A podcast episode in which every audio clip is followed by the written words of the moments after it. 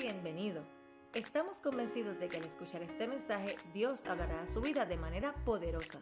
Para más información puede acceder a www.iglesiacafé.com. 25 de diciembre se va a mover ese servicio para el sábado 24 de diciembre. O sea, no lo vamos a tener el domingo 25, sino lo vamos a mover para el sábado 24 a las 9 y a las 11 y 30 de la mañana, como si fuera domingo. Nada más lo vamos a hacer sábado. Y, esto le va a dar la oportunidad a usted venir, glorificar al Señor, salir, compartir con la familia y todo lo demás, o sea, y testificarle a sus familiares que Cristo es el Señor. Y luego el día primero de enero, domingo primero de enero, no vamos a tener tampoco el servicio en domingo, sino que lo tendremos el sábado 31 a las 9 y 30 de la noche. ¿Ok? Ya no va a ser el día primero, sino lo vamos a tener la celebración a las 9 y 30 de la noche. ¿Ok? Así que por favor vaya marcando eso en su calendario para que no se lo olvide y que después no, no digan que no le dijimos. Sí le dijimos. ¿Ok? Ok, segundo de Timoteo capítulo 4. Vamos a comenzar leyendo desde el versículo 1 y luego vamos a pasar a el libro de Hechos, capítulo 20.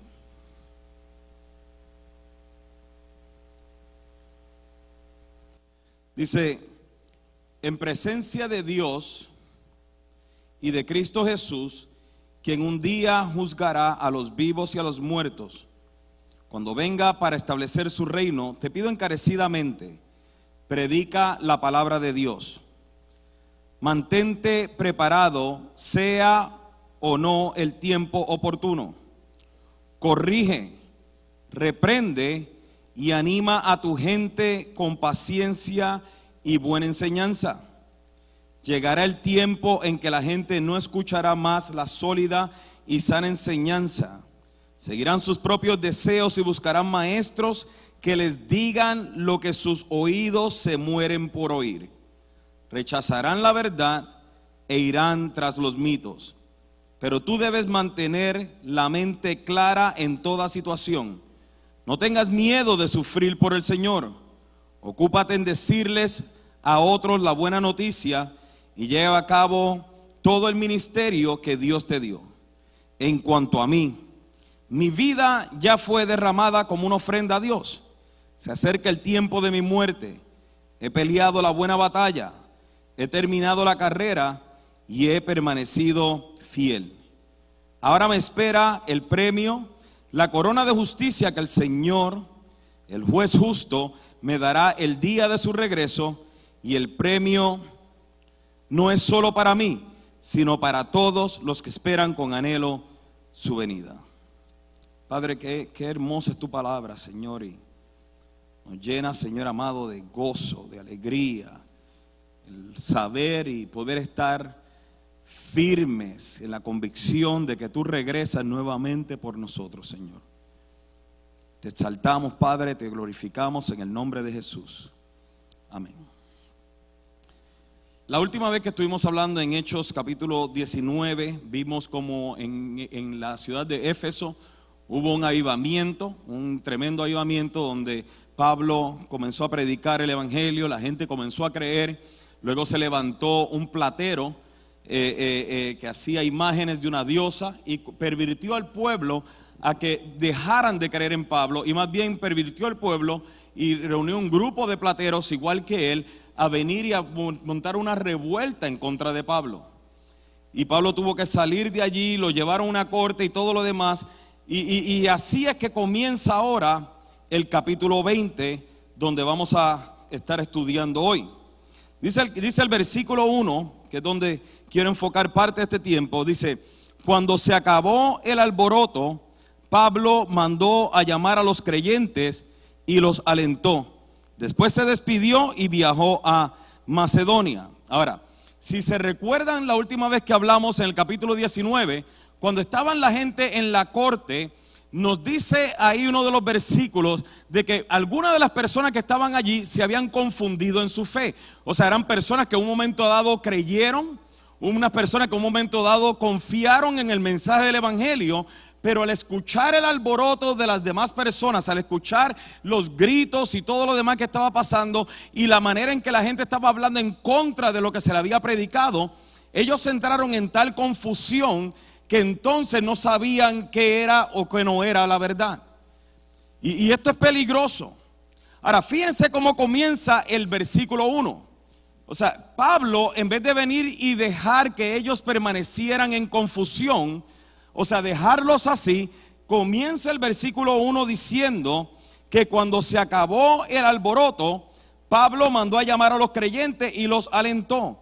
En otras palabras, Pablo no se conformó con ver a los creyentes confundidos, sino que él vino y dijo, los mandó a llamar y volvió a afirmarlos en la fe. Volvió a testificarles, volvió a enseñarles, volvió a darle los fundamentos básicos, a llevarlos a creer nuevamente en Cristo.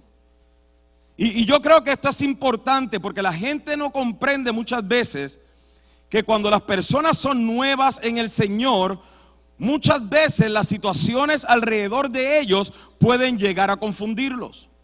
Mire, déjeme le cuento eh, eh, algo rapidito que a mí me sucedió y no me acuerdo cuándo fue el año, pero sucedió un momento dado de que eh, yo fui una vez a una iglesia cristiana. Y cuando yo fui a esa iglesia cristiana, yo recuerdo de que el pastor hizo el llamado. Y cuando el pastor hizo el llamado, yo no, yo no entendí de qué era el llamado, no entendí por qué era el llamado, sino que entonces eh, eh, lo que yo hice fue que más bien eh, me quedé tranquilo así, me quedé confundido. Y cuando de repente le digo al amigo que me llevó, le digo, oye Pablo, también se llamaba Pablo, no es que estoy, también se llamaba Pablo, Pablo Figueroa. Y le digo, oye Pablo, ven acá este, ¿qué, ¿qué, dijo el pastor? O sea que me dice, oh, si tú le quieres entregar tu vida a Cristo, pasa al frente.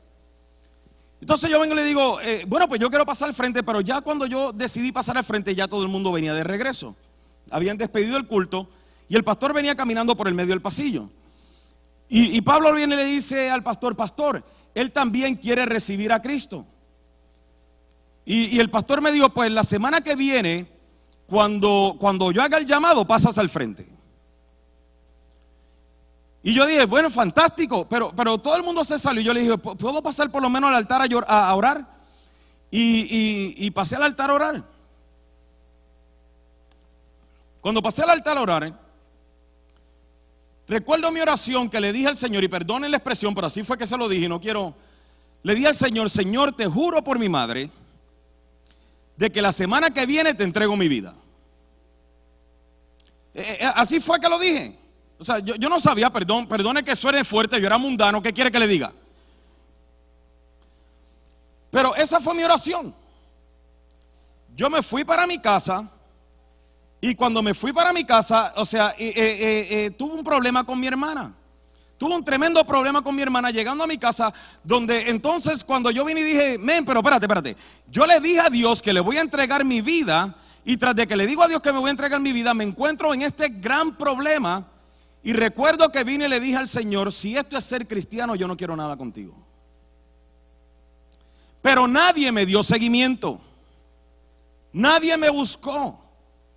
Nadie me dijo, hey, espérate, espérate, no, no, no te confundas. Esto es parte de lo que es la lucha y la guerra espiritual. Me dejaron en mi confusión. Y por eso es que es sumamente importante el nosotros venir y entender que cuando una persona está en confusión, no podemos dejarlo en la confusión. No podemos dejar solamente a la gente así. Tenemos que sacar a la gente de su confusión. Y esto fue lo que Pablo hizo. El versículo 1 comienza diciendo que una vez que el alboroto cesó, Pablo vino, o sea, y, y llamó de nuevo a los creyentes y los afirmó. Y esto es algo que nosotros tenemos que acabar de entender, y más los que son maduros, tenemos que trabajar con la gente que entregan su vida a Cristo por primera vez. Tenemos que trabajar con los nuevos en la fe. No podemos quedarnos cuando alguien entrega su vida a Cristo, quedarnos como si nada, porque la Biblia nos asegura que el diablo viene y le roba, las le roba la palabra. Pasaron siete años, siete años, desde el día en que yo tomé esa decisión hasta el día en que yo le entregué mi vida a Cristo. Siete años de adulterio, siete años de droga, siete años de maldición. Y, yo no estoy enojado con aquella iglesia, o sea, no, estoy culpando a aquella iglesia. Lo que estoy tratando es de que nosotros hagamos conciencia de que esto no es el problema de una iglesia, esto es el problema del cuerpo de Cristo. O sea, que podemos venir a una iglesia a ser entretenidos cuando hay gente que está peleando una guerra espiritual en confusión y mientras usted quiere ser entretenido, sentado cómodo en una banca, ustedes que son más espirituales, que tienen más madurez, en vez de estar velando qué pueden criticar de la iglesia, debieran meterse para sacar a la gente de la confusión y para llevar a la gente a la madurez. Y Pablo no se conformó. Pablo, Pablo hizo lo que todos debiéramos estar haciendo, llamándolos de nuevo y sacándolos de su confusión. Ahora bien, luego en los versículos 7 al 9, nos habla de que ahora Pablo va a Troas y nos dice así, el primer día de la semana nos reunimos con los creyentes locales para participar de la cena del Señor. Pablo les estaba predicando y como iba a viajar el día siguiente, siguió hablando hasta la medianoche. El cuarto de la planta alta donde nos reuníamos estaba iluminado con muchas lámparas que titileaban. Como Pablo hablaba, mire esto por favor, mire esto para cuando me critique los domingos y los jueves. Como Pablo hablaba y hablaba a un joven llamado Éutico que estaba sentado en el borde de la ventana, le dio mucho sueño. Finalmente se quedó profundamente dormido y cayó desde el tercer piso y murió. Pablo bajó, se inclinó sobre él y lo tomó en sus brazos. No se preocupen, les dijo, está vivo. Entonces todos regresaron al cuarto de arriba, participaron de la cena del Señor y comieron juntos. Pablo siguió hablándoles hasta el amanecer. O sea que no se cansó todavía de hablar, siguió hablando. Y luego se fue. Mientras tanto llevaron al joven a su casa vivo y sano y todos sintieron un gran alivio. ¿Por qué esto es importante? Éutico estaba sentado en el borde de la ventana. Pablo estaba hablando, predicando, enseñando, enseñando. Y mire cómo dice, como Pablo sabía que salía al otro día de viaje, él estaba tratando de invertir todo lo que podía en estas personas. Mire, déjeme, defenderme aquí, déjeme sacarme esta raíz de amargura. Un mensaje de una hora que yo predico hay veces me toma 10 horas preparándolo. Un mensaje.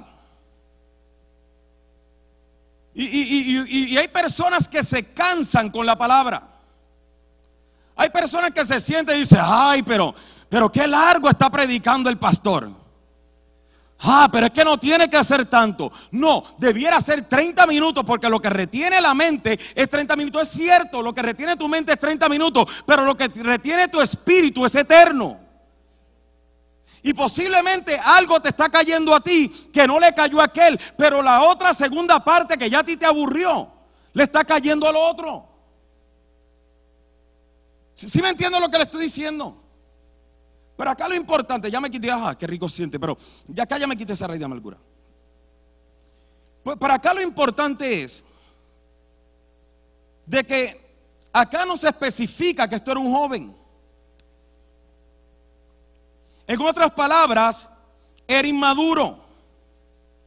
Y una de las señales o características de una persona inmadura es que le aburre la palabra le da sueño la palabra. Eso es, una de las características de una persona inmadura. Hay gente que puede ver dos películas en un día, pero no lee la Biblia 15 minutos. Pueden estar cuatro horas, graban la novela para ver toda una novela. Pero no sacan 10 minutos para leer un capítulo de la Biblia. ¿Por qué? Porque son inmaduros. Porque les aburre la palabra. Ah, Hay gente que puede estar escuchando tontería y media. Pueden estar escuchando una comedia llena de maldiciones y llena de tonterías y de burlas. Lo pueden escuchar por una hora y media, pero escuchar un mensaje una hora les aburre. Eso habla del nivel de inmadurez que la gente hoy en Cristo está viviendo. Si usted lee, si usted dice, si usted de los que dice que cuando usted lee la Biblia usted se queda dormido, eso solamente muestra un nivel de inmadurez. Perdone que se lo diga. Dos cosas están pasando aquí, dos cosas que yo puedo pensar que están pasando cuando usted lee la Biblia y le da sueño. Que está escogiendo el tiempo que más cansado usted está para entonces leer la Biblia. Porque escúcheme, no es el diablo. Hay gente que dice que yo leo la Biblia, el diablo me ataca con un espíritu de sueño. No hay tal cosa como un espíritu de sueño. Eso no existe. Esos son tonteras que la gente se inventan. No hay un espíritu de sueño, no hay un demonio de sueño. Habla una responsabilidad de gente cristiana que dice que Cristo es su Señor y su Salvador y que lo creen porque la Biblia lo dice, pero no le dan a la Biblia la prioridad que la Biblia merece en la vida de ellos. Eso no es el diablo. O está escogiendo la hora que no es. Porque si esto es tan importante para su vida, debiera coger el momento que más alerta usted está en el día. Entonces, entonces no, no podemos venir y decir, no, no, no, es que el Espíritu Señor, no, para nada, para nada. Lo segundo, lo segundo es que simplemente le aburre la Biblia, lo cual cualquiera de estas dos representa el nivel de inmadurez. Y, y, la verdad, el caso, una de las razones por las que nosotros estamos haciendo discípulos, porque nos enfocamos y, y nos esforzamos por hacer discípulos, es para llevar a la gente de la niñez a la madurez. Y el hecho de que usted tenga 30 años en el Señor, créame, que no habla acerca de que usted es un cristiano maduro. Habla que simplemente usted lleva 30 años yendo a la iglesia. Pero si usted lleva 30 años en el es más, perdóneme, si usted lleva 30 años en el Señor y usted no ha leído toda la Biblia en 30 años,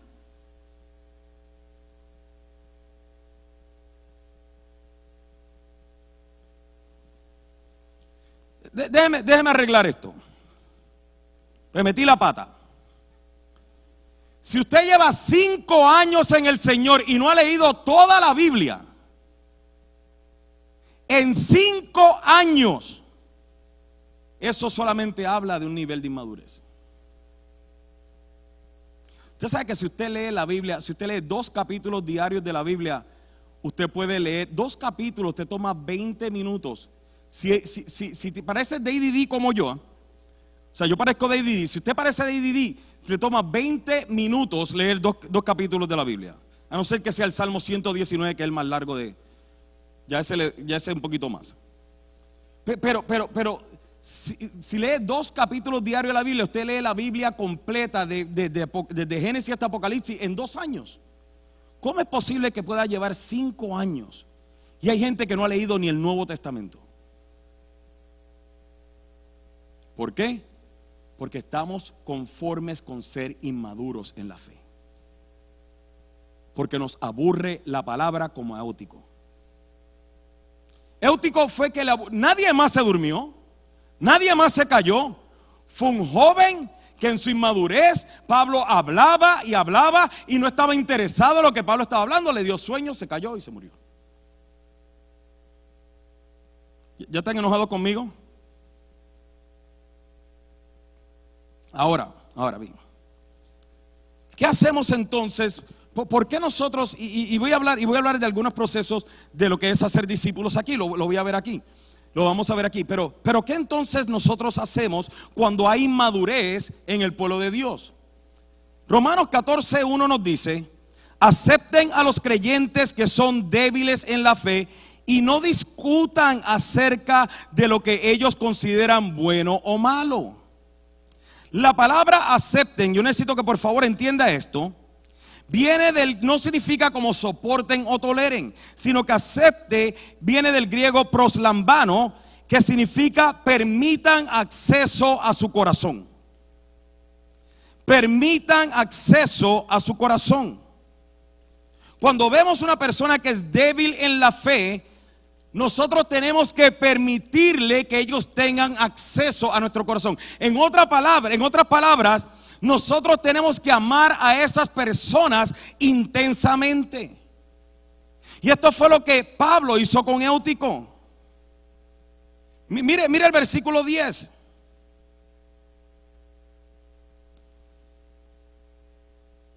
En el versículo 10, él dice, Pablo bajó, se inclinó sobre él y lo tomó en sus brazos no se preocupen, les dijo, está vivo. Vamos a hablar de lo que es un proceso de hacer discípulos. Eh, esto no es solamente para los mentores, esto es para todos nosotros. Lo primero, la primera acción que Pablo hizo, él no ignoró que Éutico se había caído y se había muerto. Él no ignoró la condición de Éutico sino que dice que Pablo bajó y se inclinó. En otras palabras, Pablo descendió al nivel de Éutico. Una persona que quiere cumplir con la gran comisión es una persona que tiene que bajar al nivel de la persona que está discipulando. No, no, no, no podemos disipular a la gente desde nuestra propia perspectiva. Tenemos que encontrar a la gente en el nivel en que ellos están. La Biblia, eh, el, el, apóstol Pablo, mire, él dice en Hebreos capítulo 5, versículo 12, dice esto. Él dice, hace tanto que son creyentes que ya deberían estar enseñando a otros. Oh my God. Con eso nada más me da como para predicar tres mensajes. Mira cómo comienza. Hace tanto que son creyentes que ya deberían estar enseñando a otros. En cambio, necesitan que alguien vuelva a enseñarles las cosas básicas de la palabra de Dios. Son como niños pequeños que necesitan leche y no pueden comer alimento sólido. Pues el que se alimenta de leche sigue siendo bebé y no sabe hacer, no sabe hacer lo correcto. Pablo no está diciendo, ustedes ya se supone que estén, que estén grandes ya, ya quédense así. No, no, no, él dice, necesito volver a enseñarles. ¿Por qué? Porque su conducta y su comportamiento revela que todavía son inmaduros. Tu conocimiento de la Biblia, de la teología, tus talentos tu tiempo o tu señoría en una iglesia o en la vida cristiana no te hace maduro. De la manera en que tú pruebas tu madurez es conforme a tu comportamiento.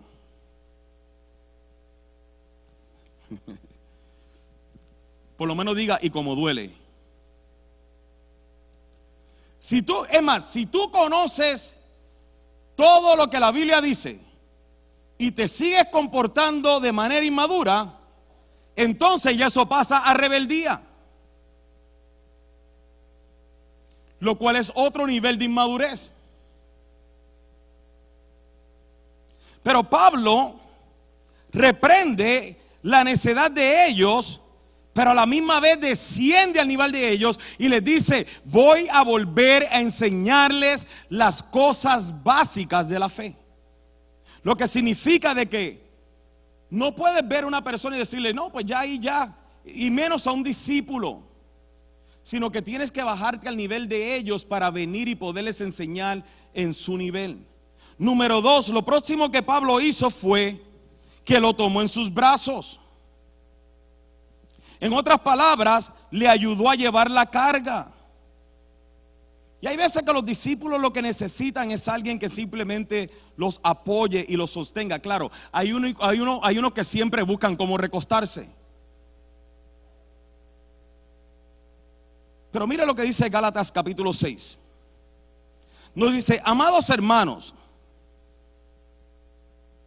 Si otro creyente está dominado por algún pecado, ustedes que son espirituales deberían ayudarlo a volver al camino recto con ternura y humildad. Y tengan mucho cuidado de no caer ustedes en la misma tentación. Ayúdense a llevar los unos a los otros las cargas y obedezcan de esa manera a la ley de Cristo.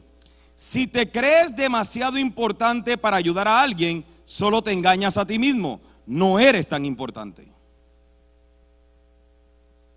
Ahora, yo sé que hay, algunos, personas que están diciendo, ve, ve, ve, y a mí no me ayudan, a mí no me ayudan. No, no, no, es que si tú te quieres quedar inmaduro, nadie te puede ayudar.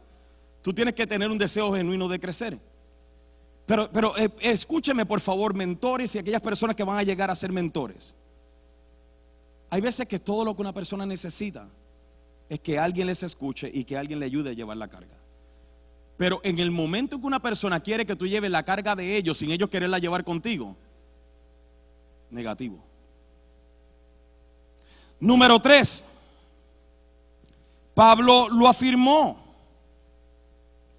Pablo lo afirmó.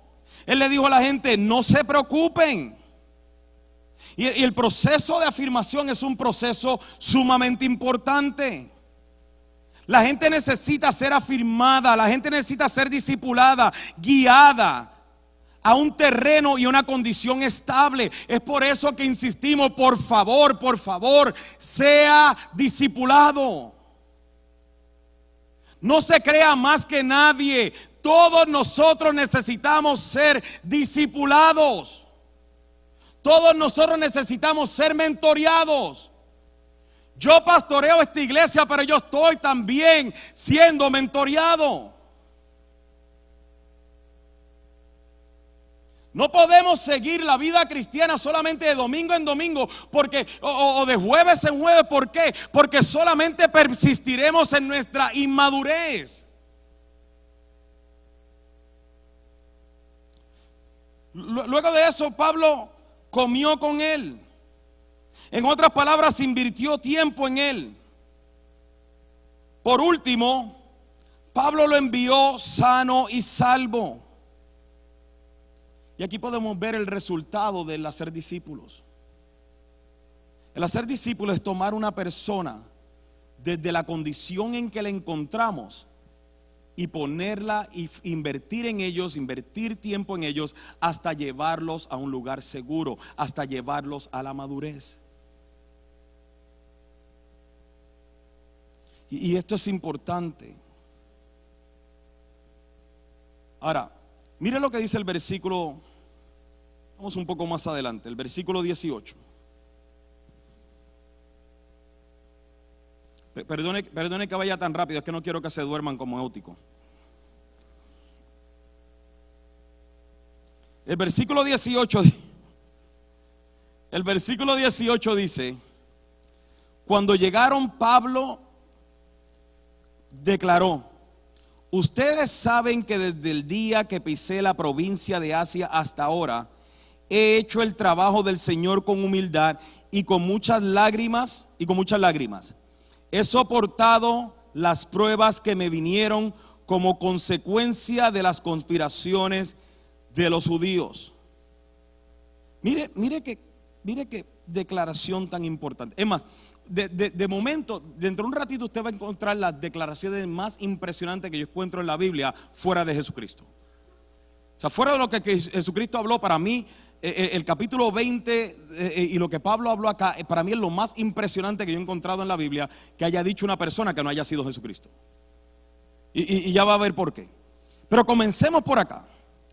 Pablo manda a llamar a los ancianos y, y reta a los ancianos que evalúen su testimonio.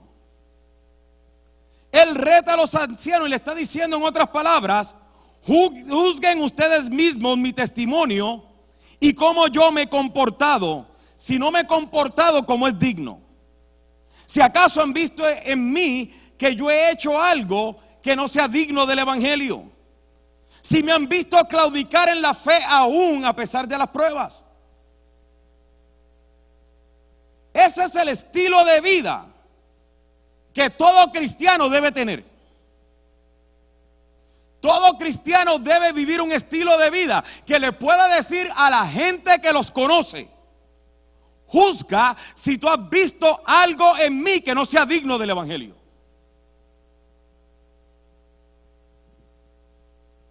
¿Cuántos de nosotros nos atreveríamos? yo, yo, a Francis Chan, me parece que fue, haciendo, haciendo esta ilustración.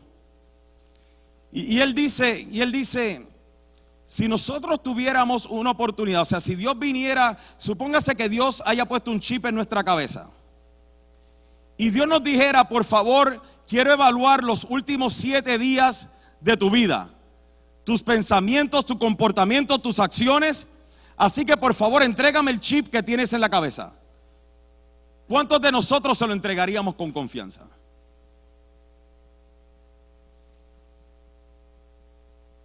¿Sí entendió la ilustración? No? ¿Cuántos de nosotros pudiéramos llamar a la gente que más nos conoce y le pudiéramos decir con sinceridad, quiero que juzgues mi proceder? Quiero que juzgues mi testimonio. Quiero que juzgues cómo me he comportado. Nosotros debiéramos vivir una vida en Cristo de manera tal de que nadie tenga nada que decir de nosotros. Pablo dice, manteniendo testimonio con los de adentro tanto como con los de afuera, con los de adentro tanto como los de afuera. ¿Qué dicen tus compañeros de trabajo de ti? ¿Qué dicen tus hijos de ti? A la esposa no les preguntamos porque la esposa siempre tiene algo que decir. Esas no cuentan, esas no cuentan.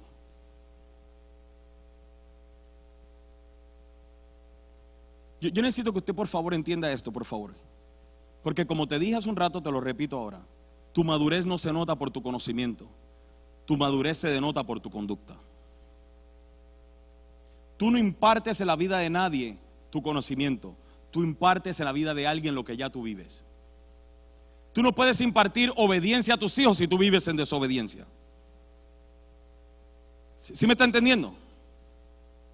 Número dos, versículo 20. Dice, nunca me eché para atrás Perdón, se me perdió aquí. Ok, nunca me eché para atrás a la hora de decirles lo que necesitaban oír, ya fuera en público o en sus casas, he tenido un solo mensaje para los judíos y los griegos por igual. La necesidad de arrepentirse del pecado, de volver a Dios y de tener fe en nuestro Señor Jesús. En otras palabras, Pablo fue apedreado, fue azotado, fue encarcelado, sufrió naufragios, pero aún con todo y eso, Pablo nunca dejó de predicar la verdad del Evangelio. Pablo no se dejó intimidar a la hora de predicar el Evangelio. Y leímos en, primer, en 2 Timoteo capítulo 4, versículo 1, leímos que Pablo dijo, eh, en presencia de Dios y de Cristo Jesús, quien un día juzgará a los vivos y a los muertos cuando venga para establecer su reino, te pido encarecidamente, predica la palabra de Dios. Mira lo que dice, mantente preparado, sea o no el tiempo oportuno. Corrige reprende y anima a tu gente con paciencia y buena enseñanza. Lo que nos lleva a darle para atrás el tape. Si la palabra te aburre, lo suficiente como para escudriñarla, ¿qué entonces le puedes enseñar a la gente? Si te aburre 20 minutos de un devocional de vida discipular, diario, ¿qué crees que le puedes enseñar a la gente? ¿Qué le vas a predicar? Al compañero de trabajo tuyo que Dios puso delante de ti para que salga de tinieblas a su luz admirable. ¿Qué, es lo que le vas a testificar?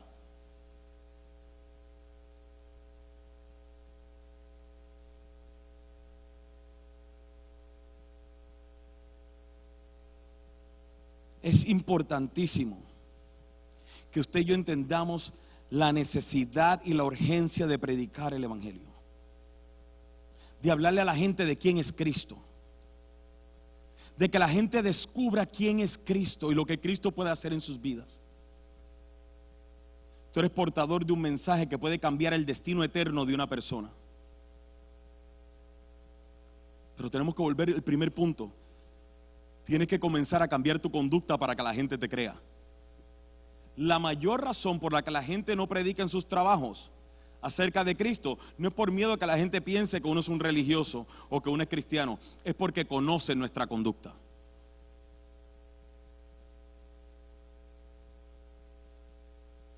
Es más, mira lo que dice el versículo 3 y 4 de 2 de Timoteo, ya lo leímos, pero se lo leo de nuevo.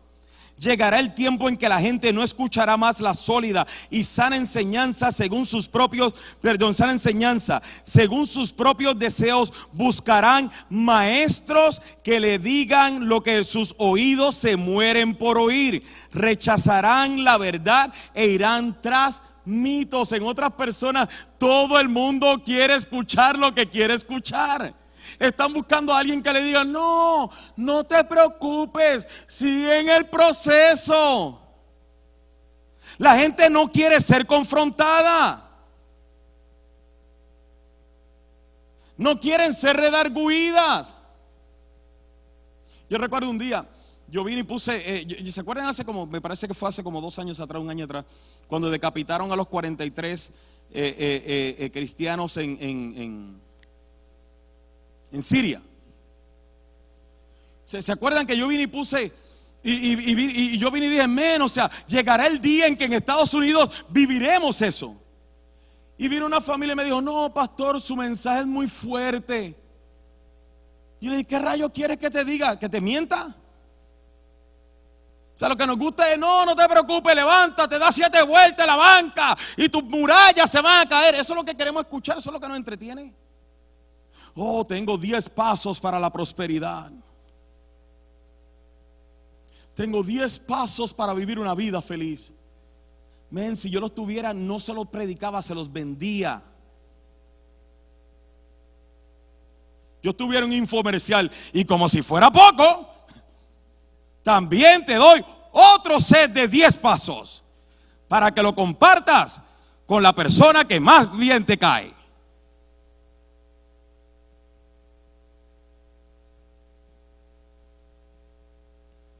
¿Quieres ver prosperidad? ¿Quieres ver bendición? Haz lo primero que hablamos. Cambia tu manera de vivir. Cambia tu manera de comportarte. Y luego obedece la palabra de Dios. Número tres. Número tres. Pablo estaba dispuesto a morir por el Evangelio. Mire esta declaración, por favor, versículos 22 y 23. Mire, mire esta declaración.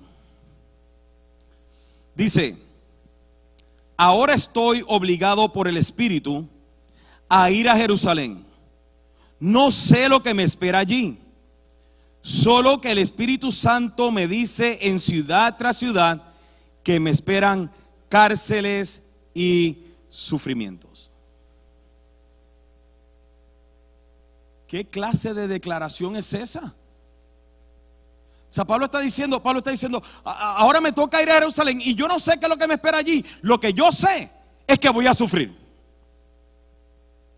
Lo, lo, que yo sé es que me espera cárceles, me espera sufrimiento. El Espíritu Santo ya me reveló de que yo vuelvo a Jerusalén para que me metan preso y para sufrir por el Evangelio.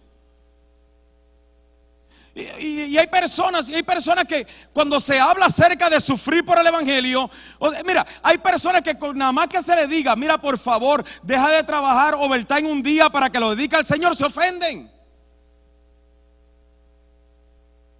La gente hoy no tiene tiempo para servir a Dios. Se les complica. Es que yo no tengo. ¿Por qué no está yendo un grupo a café? Ay, pastor, es que yo no tengo tiempo. ¿Cómo que no tienes tiempo cuando hay gente que está muriendo por esto? ¿Cómo es que nuestro único problema es el tiempo?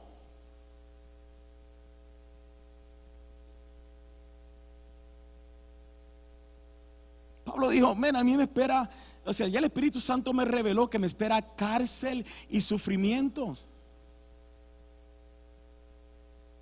Sí, llega la Café Kids. Entonces, nosotros no podemos seguir ignorando lo que el Señor nos está llamando a hacer. No podemos seguir así. Rapidito, Kevin, rapidito. Gracias. Entonces, tenemos que definitivamente, tenemos que definitivamente creer en este evangelio lo suficiente como para sacrificarnos por él. Y, escúcheme, por favor, escúcheme, escúcheme. Por favor. Si nosotros decimos que amamos a Cristo, tenemos que estar dispuestos a morir por Cristo. ¿Y cómo vamos a decir que vamos a morir por Cristo si tan siquiera no podemos sacar tiempo para dedicarle a Cristo? Si se nos complica. Versículo 24. Dice así. Mire esta declaración. Esta es la declaración que más a mí me impacta. Pero mi vida no vale nada para mí a menos que la use para terminar la tarea que me asignó el Señor Jesús. La tarea de contarles a otros la buena noticia acerca de la maravillosa gracia de Dios. Vamos a leerlo de nuevo. Pero mi vida no vale nada para mí a menos que la use para terminar la tarea que me asignó el Señor Jesús. La tarea de contarles a otros la buena noticia acerca de la maravillosa gracia de Dios. En otras palabras, mi vida no sirve para nada, a no ser que yo termine lo que Dios me ha llamado a hacer. ¿Qué? ¿Se, imagina que nosotros los cristianos pudiéramos vivir diciendo eso, haciendo eso?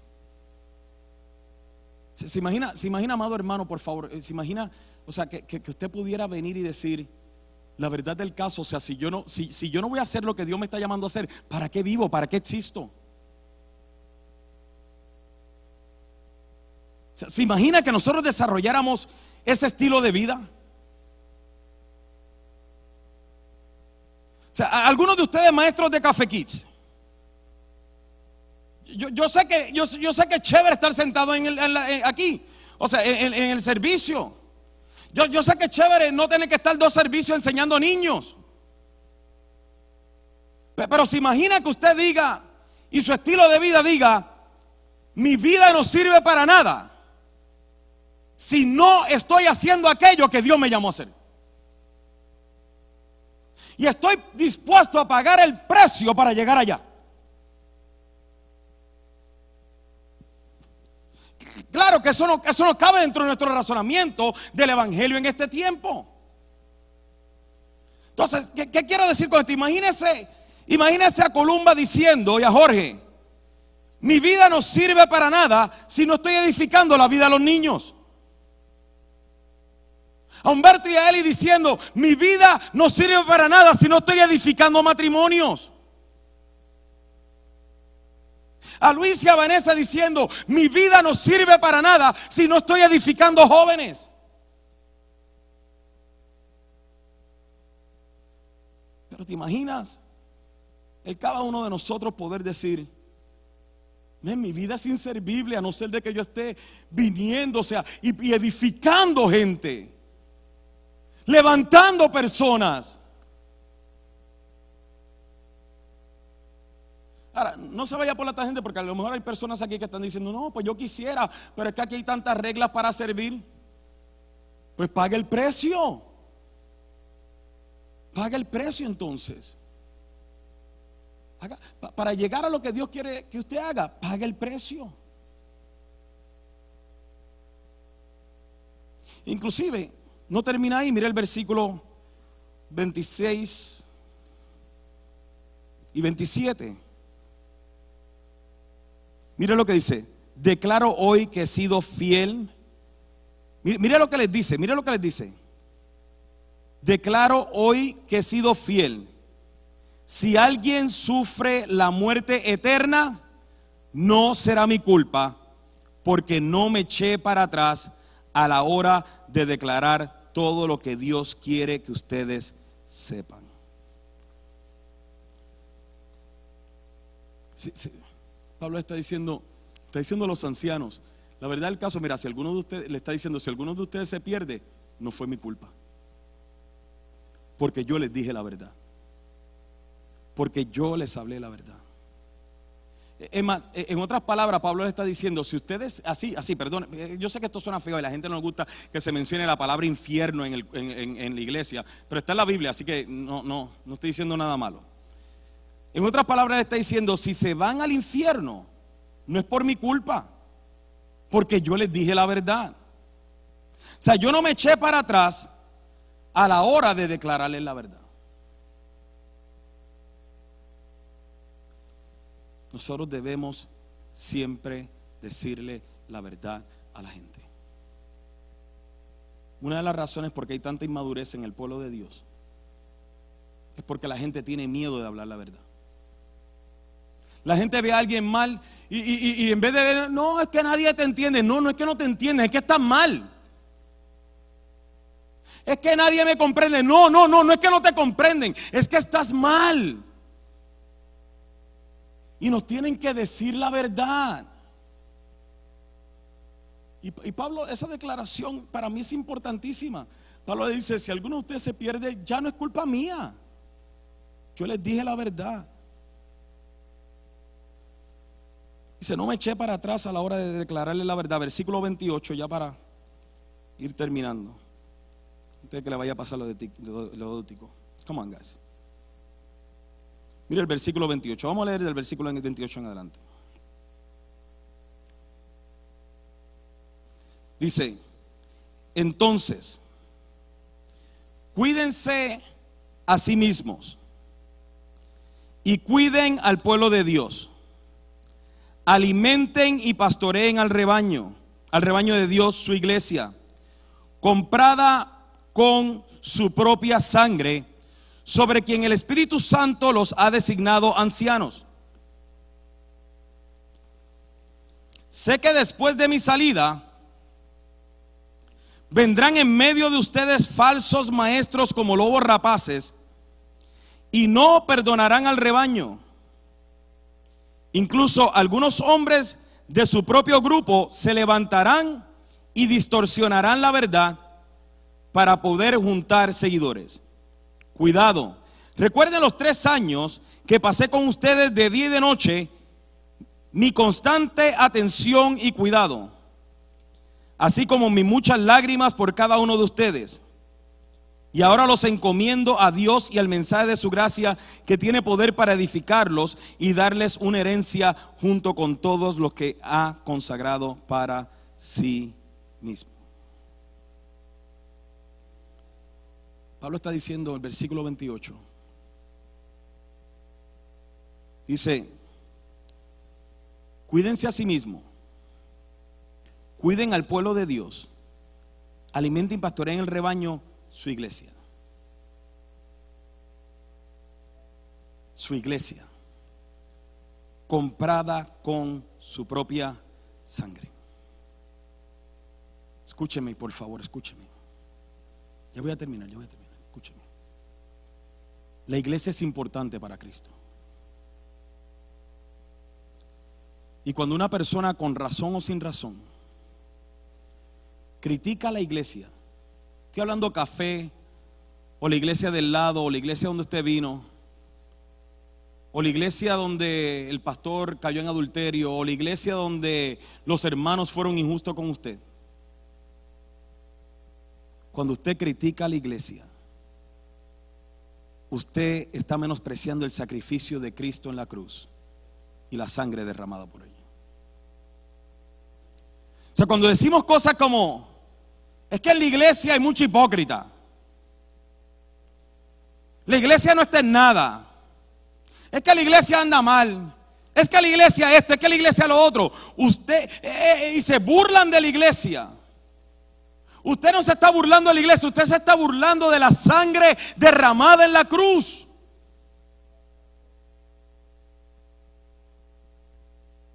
Ahí lo dice. Dice, cuídense ustedes mismos. Pero cuiden al pueblo de Dios, alimenten y pastoreen el rebaño de Dios, su iglesia, que fue comprada con su propia sangre. Y hay gente que no se mide a la hora de hablar de una iglesia. Hay gente que llena las redes sociales hablando de la iglesia. Yo quiero que ustedes entiendan que Cristo sabe que la iglesia es imperfecta. Él sabe que la iglesia tiene defectos. No café, todas las iglesias.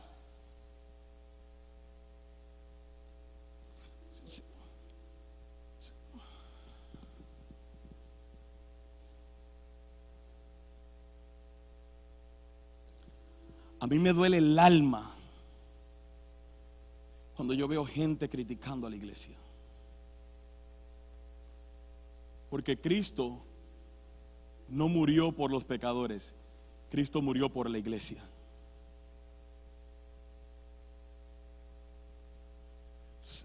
No me cree, lee Efesios 5 y te lo voy a explicar ahí. Cristo murió por la iglesia y cuando criticamos una iglesia nos estamos burlando del sacrificio en la cruz cuando nos burlamos de una iglesia, cuando ponen un video ridículo de burla de una iglesia, porque hace las cosas diferentes a lo que usted, a lo que sus estándares están de acuerdo. Usted no se está burlando de esa iglesia, usted se está burlando del sacrificio en la cruz.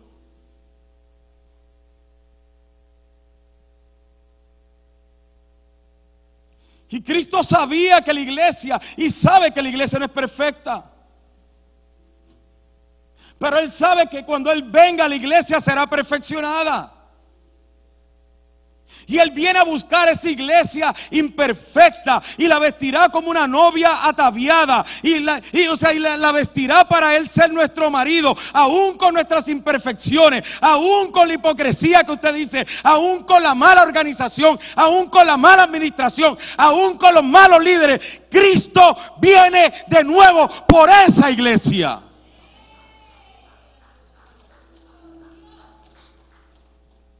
So, no critique, no, hable de café lo que quiera, pero no critique la iglesia, no critique. Cualquiera que sea, no la critique, no le ponga like, no le ponga comentarios de caritas felices cuando se habla de la iglesia.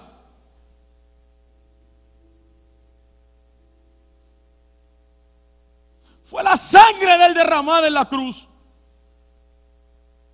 Fue comprada con su sangre.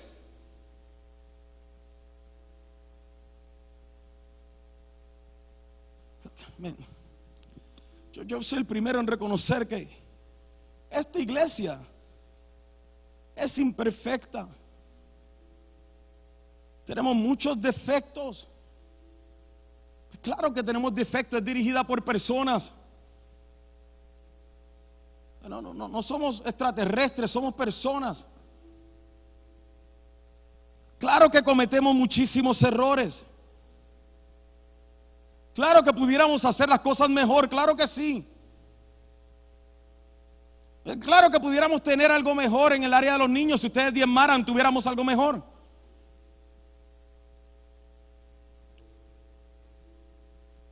Claro que hay que estacionarse la parte de allá bien lejos. Claro, si llegara temprano no tuviera que estacionarse allá. Pero esta iglesia tiene muchos defectos, Café tiene muchos defectos muchas imperfecciones. Pero aún así fue Cristo quien pagó en la cruz. Fue Cristo quien murió por café. Fue Cristo quien derramó su sangre. Es Cristo que viene de nuevo por nosotros. Fue Cristo quien ordenó que café comenzara. Es Cristo que permite que las puertas de café todos los días de culto y de eventos se abran. Sigue siendo Cristo quien trae a la iglesia a los que han de ser salvos. Es Cristo quien trajo a esas cuatro personas que se acaban de bautizar hoy. Es Cristo quien nos ordenó a ser discípulos. Es Cristo quien llamó a los líderes de esta iglesia. Es Cristo y fue Cristo y seguirá siendo Cristo.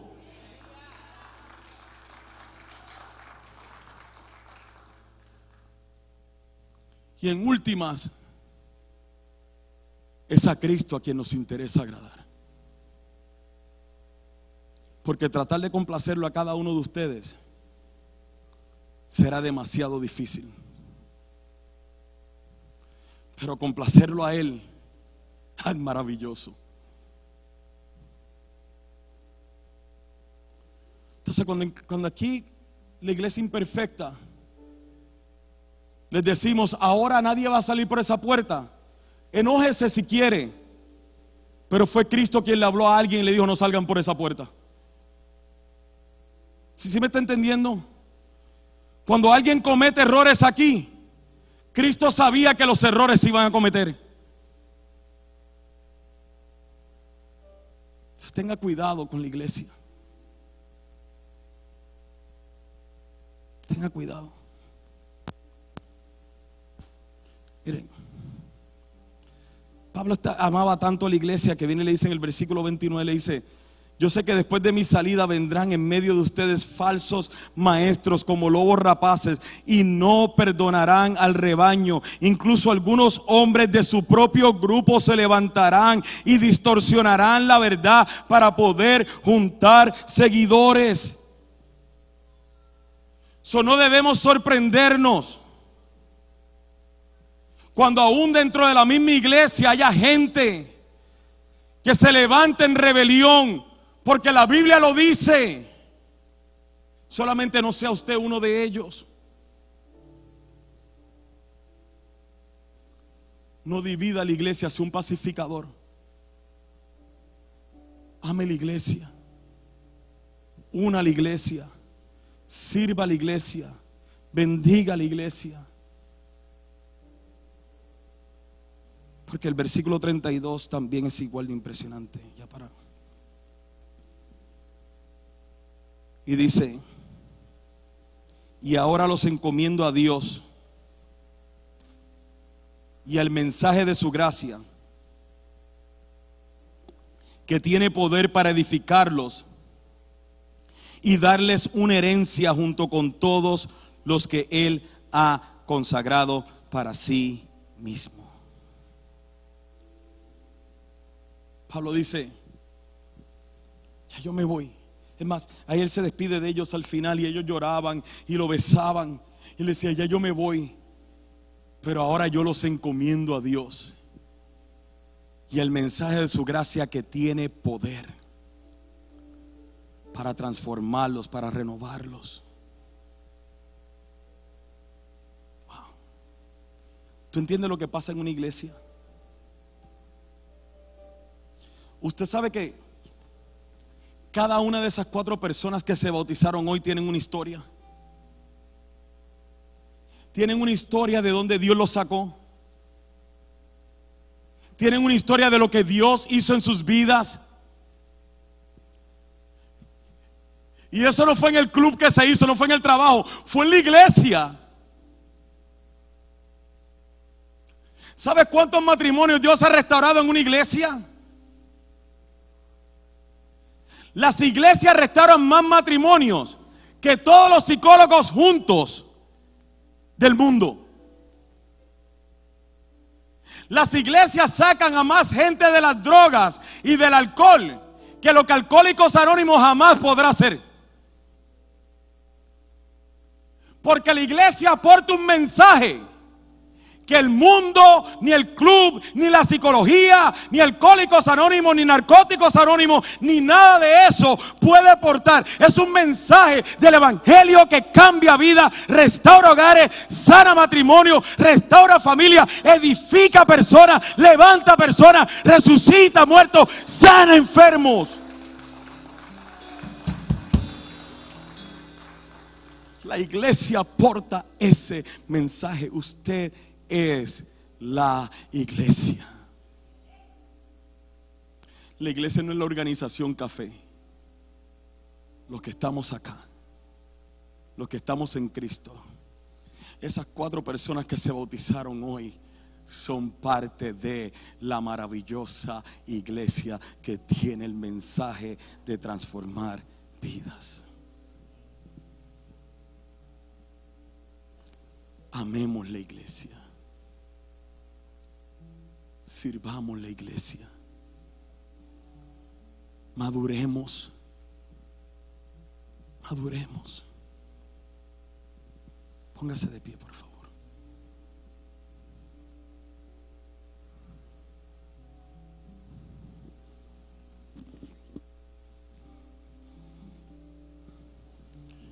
Quisiera que usted hablara con Dios ahí donde está. Y pregúntese, ¿qué estás haciendo tú para edificar la iglesia?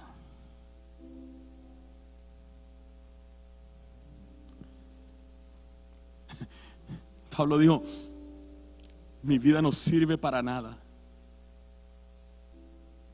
A mí me marcó, yo, yo leí eso hace unas semanas atrás y estaba desesperado por, por, por, por, comentárselo y leérselo. O sea, me, estaba desesperado por esto porque yo decía, wow, es cierto. Y usted puede decir, bueno, yo, hago esto, pero, pero, pero, tú, tú haces eso, pero, pero Dios te está llamando a más.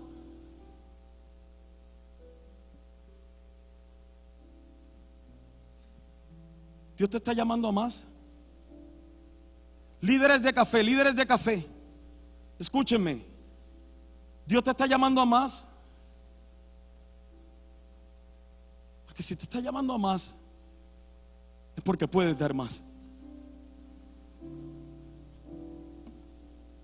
Y digo, mi vida no sirve para nada, a no ser, a no ser que yo cumpla con aquello que Dios me ha llamado.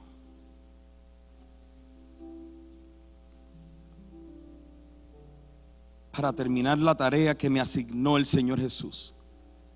La tarea de contarles a otros la buena noticia acerca de la maravillosa gracia de Dios.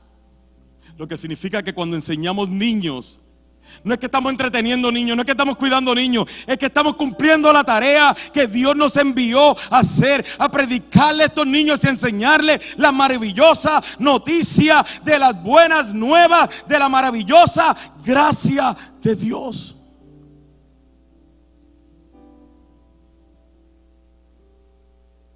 ¿Qué estás haciendo para edificar la iglesia? ¿Cómo tu vida está sirviendo para edificar la iglesia?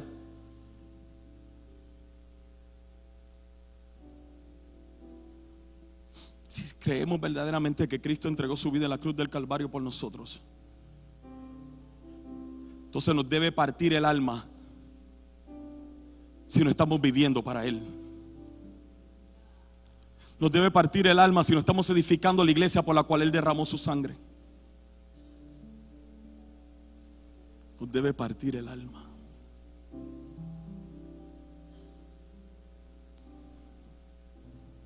Pablo termina, 2 Timoteo le dice, en cuanto a mi vida, a mí mi vida ya fue derramada como una ofrenda a Dios. Y él dice, se acerca el tiempo de mi muerte.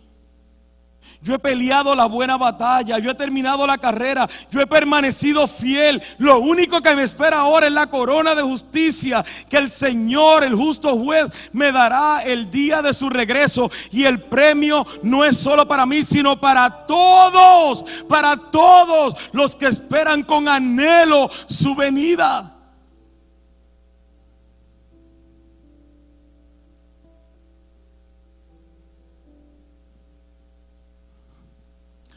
Padre, ayúdanos a entender la importancia de la iglesia.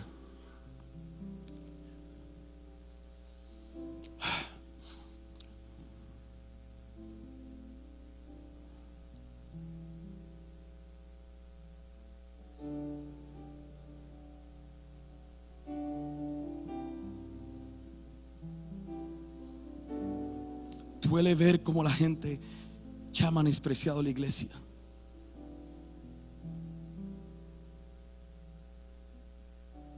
Duele ver cómo la gente critica las iglesias.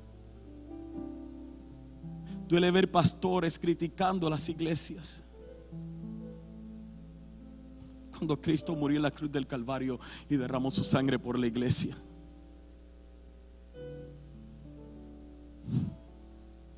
Café, hagamos la diferencia. Amemos la iglesia. Amemos la iglesia, cumplamos el llamado. Cumplamos el llamado. Sirvamos la iglesia. Maduremos, crezcamos. Glorifícate, Señor, en tu iglesia. Hay personas que fueron hoy a Kiss Beach Club enseñarles a los niños de esa escuela la maravillosa buena noticia de la maravillosa gracia de Dios. Y ese trabajo no es en vano. Hay niños que hoy en esa escuela conocieron que en Cristo es, recibieron la buena noticia gracias a la iglesia.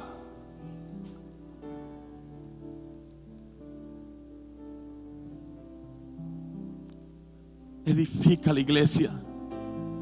Alimenta la iglesia. Padre, gracias. Te exaltamos, te exaltamos a ti, Rey. Esperamos tu venida, Señor. Tu iglesia, tu iglesia te alaba, tu iglesia te adora. Tu iglesia te sirve, tu iglesia te ama. Tu iglesia te espera. Somos imperfectos, pero te anhelamos. Te anhelamos, Señor, te anhelamos. Te anhelamos, Señor. Ayúdanos, Señor, ayúdanos. Ayúdanos a cumplir con todo lo que tú has ordenado en esta iglesia.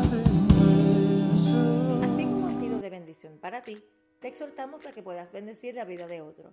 Recuerda, existimos para ser discípulos y hacemos discípulos para hacer la diferencia. Si deseas saber más acerca de Iglesia Café o dar alguna donación, puedes hacerlo a través de nuestra página de internet a www.iglesiacafé.com.